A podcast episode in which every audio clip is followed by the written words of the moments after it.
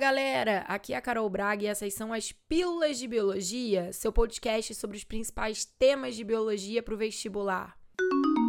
A pílula de hoje é sobre excreção animal comparada. Ou seja, eu vou ensinar tudo de mais importante para vocês sobre o modo de excreção, de regulação do balanço hidroeletrolítico e eliminação de toxinas excretas nitrogenadas pelos principais filos do reino animal, os nove principais filos do reino animal que caem recorrentemente no vestibular e no Enem para vocês. Então vamos começar.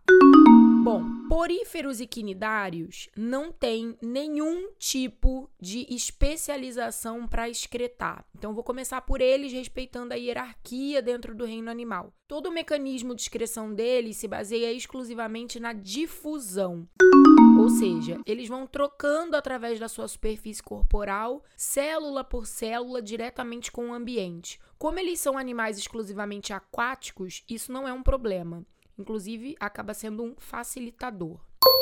Depois vem o filo dos plateumintos, os vermes de corpo achatado. Os plateumintos também usam a difusão como um mecanismo de excreção, mas eles foram os primeiros a apresentarem uma estrutura de excreção especializada, chamada de protonefrídeos ou protonefrídeas, que são representados pelas células flama células que apresentam um conjunto de cílios que, ao se movimentarem, criam um gradiente de sucção dos fluidos que banham as células, os tecidos dos plateumintos.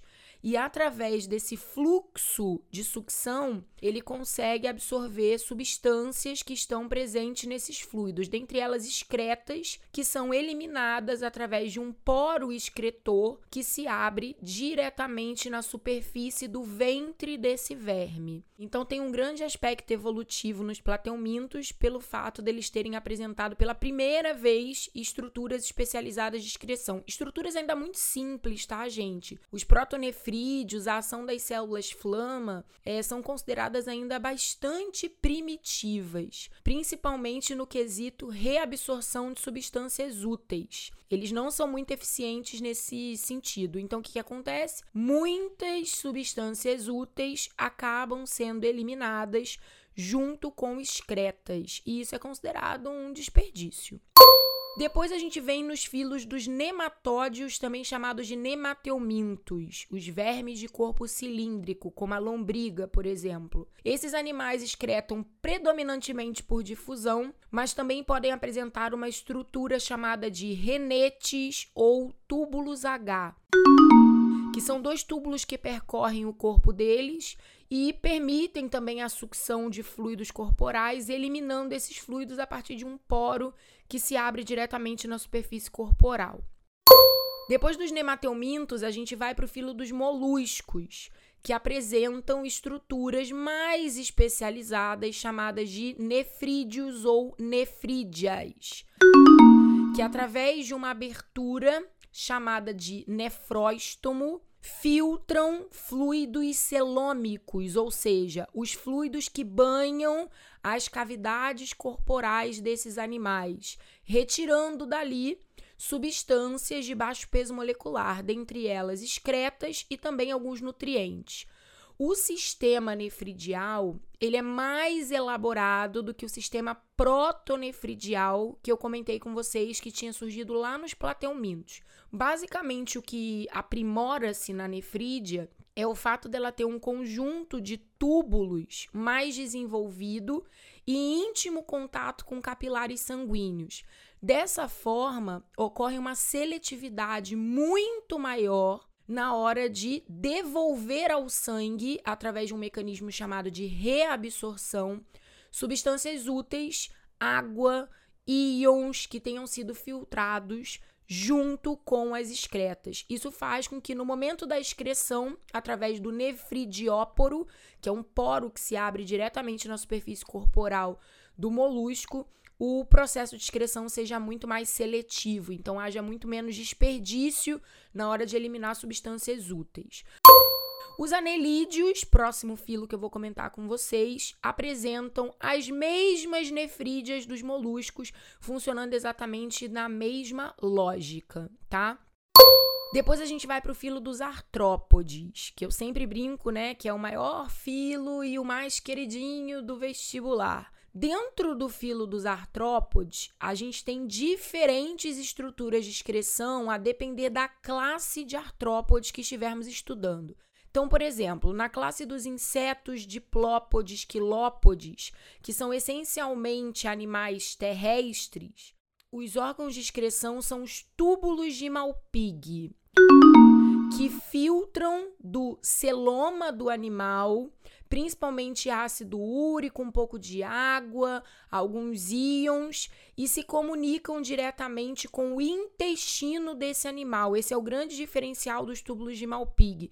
Ele lança as excretas diretamente no intestino, permitindo que a excreção aconteça junto com a defecação, o que vai garantir máxima economia de água para esses animais. Na classe dos aracnídeos, também podemos encontrar os túbulos de Malpighi e as glândulas coxais, que são estruturas de excreção muito semelhantes ao mecanismo das nefrídeas, que eu já comentei nos moluscos e anelídeos, que se abrem, tem poros de abertura na base das patas. Então, por esse motivo, chamá-las de glândulas coxais. Na classe dos crustáceos, a gente vai encontrar as glândulas antenais ou verdes, que filtram o celoma e eliminam as excretas a partir de poros que se abrem na base das antenas. Então, por isso o nome glândulas antenais. Por que verdes? Porque os crustáceos são artrópodes essencialmente aquáticos. Então, seu principal produto de excreção é a amônia. E a amônia em meio aquoso, de fato, tem uma coloração esverdeada. Então, em homenagem à excreção da amônia, também chamar as glândulas de verdes. Depois dos artrópodes, a gente vai para o filo dos equinodermos. Os equinodermos não têm estruturas de excreção especializadas, então, basicamente, eles usam o mecanismo de difusão para eliminar suas excretas. E por último, a gente chega ao filo dos cordados, onde nós vamos encontrar os protocordados, que são essencialmente aquáticos, o grupinho lá dos cefalocordados, dos urocordados, anfioxo, aicídia, acordados menos populares, né, gente? Eles excretam basicamente a partir de mecanismos de difusão. Dentro do filo dos cordados, a gente também vai encontrar o grupo dos vertebrados, que é um grupo muito mais conhecido por todos vocês. Os vertebrados excretam através de rins. Os rins, eles são uma associação de unidades de filtração que lá nos moluscos, anelídeos, artrópodes se encontravam difusas ao longo de todo o corpo. E agora, na unidade chamada de rim, elas se concentram a gente tem três tipos de rins. Os rins pronéfros, que são formados exclusivamente por nefrídeas, ou seja, unidades de filtração celômica. Os rins pronéfros são encontrados em todos os embriões dos vertebrados e também nos ciclóstomos adultos. Quem são os ciclóstomos? São vertebrados bem primitivos que ainda não têm mandíbula. Então, eles têm uma boca circular na forma de uma ventosa. Peixe bruxa, lampreia são alguns exemplos que ainda caem no vestibular. A gente também vai encontrar rins chamados de mesonéfros, que são formados por nefrídeas e néfrons. O que, que muda agora com o aparecimento do néfron? O néfron é uma unidade de filtração sanguínea. Então, nefrídeas filtram celoma e néfrons filtram diretamente o sangue. Rins mesonéfros são encontrados em peixes adultos e nos anfíbios. E por último, a gente vai ter os rins metanéfros, que são exclusivamente formados por néfrons. São rins muito eficientes. São encontrados em aves, répteis e mamíferos adultos. Pronto, finalizamos toda a parte de modo de excreção de cada um dos principais filos e agora para fechar, eu vou trabalhar com vocês o principal tipo de excreta nitrogenada eliminada por esses grupos animais. Animais que excretam predominantemente nitrogênio na forma de amônia são chamados de amoniotélicos. Como a amônia é uma excreta muito tóxica e que demanda grande quantidade de água para sua excreção, ela vai ser excretada tipicamente nos animais aquáticos. Óbvio que sempre vai ter uma exceção aqui, outra colar, né? Mas de modo geral, a gente vai notar que os principais grupos de animais aquáticos são amoniotélicos. É o caso dos poríferos, dos quinidários, é o caso dos equinodermos, dos protocordados, dos ciclóstomos, dos peixes ósseos, alguns invertebrados mais simples que não são necessariamente aquáticos, mas que vivam em ambiente muito úmido, com uma excelente disponibilidade de água, também são amoniotélicos, como os plateumintos, os nemateumintos, moluscos, ah, os anelídeos aquáticos também, né? Obviamente, por serem aquáticos, ser amoniotélico não é um problema.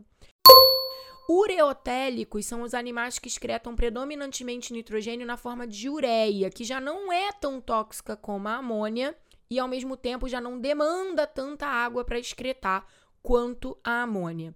Os principais ureotélicos são os anelídeos terrestres, como por exemplo as minhocas, os peixes cartilaginosos que usam uma estratégia osmótica chamada de uremia fisiológica para garantir a isotonia com a água do mar, anfíbios terrestres, como nosso amigo sapo, e os mamíferos vivíparos, ou seja, os mamíferos que se desenvolvem dentro do útero materno, especialmente dependendo da placenta como uma barreira de difusão para as trocas com o sangue materno. Então, a ureia consegue atravessar eficientemente a barreira placentária e, dessa forma, é um excelente tipo de excreção para dar conta de manter o embrião se desenvolvendo dentro do útero. E por último, a gente tem os uricotélicos, que são os animais que excretam predominantemente ácido úrico, que das três excretas que nós estamos comentando, é a menos tóxica e também a menos solúvel, portanto, a mais econômica no quesito perda de água. Os principais uricotélicos que a gente vai comentar são os insetos diplópodes, quilópodes e aracnídeos, que são os artrópodes super especializados na vida terrestre e também aves, répteis e mamíferos ovíparos. Como aves, répteis e mamíferos ovíparos são amnióticos, ou seja, se desenvolvem em ovos que são postos no meio terrestre, mas o embrião dentro desse ovo fica dentro de uma bolsa de líquido, ele acaba precisando acumular dentro desse ovo todas as excretas produzidas durante seu desenvolvimento. Então, ao armazenar ácido úrico, principalmente num anexo chamado de alantoide, ele não corre o risco de morrer nem desidratado, porque o ácido úrico não retira muita água no momento da excreção, e muito menos intoxicado, já que é uma excreta de baixa toxicidade. No caso das aves, a excreção do ácido úrico também adiciona uma vantagem ao voo, já que ela é uma excreta que não demanda reserva de água significativamente. As aves também não têm bexiga urinária, então isso é uma super vantagem para não reter excretas. No caso dos répteis, a economia de água na excreção é tão grandiosa que permite a eles ocupar ambientes extremamente áridos como os desertos. Bom, galera, pílula da semana já tá tomada e se você achou que foi muita informação e já começou a se descabelar, eu tenho uma excelente notícia para você. Tem um resumo maravilhoso, lindo, lindo, lindo, lindo, muito, muito, muito organizadinho pronto para você baixar lá no meu Instagram, arroba professora Carol Braga. É só você entrar lá e pegar esse resumo especial para você. E de quebra, se você for da minha comunidade de biologia lá no Telegram, o link para você se inscrever tá disponível lá na minha bio do Instagram também. Eu mando esse resumo para você em PDF. Melhor impossível. É isso, galera. Quarta-feira que vem a gente se encontra com mais uma pílula novinha para você. Beijo e tchau.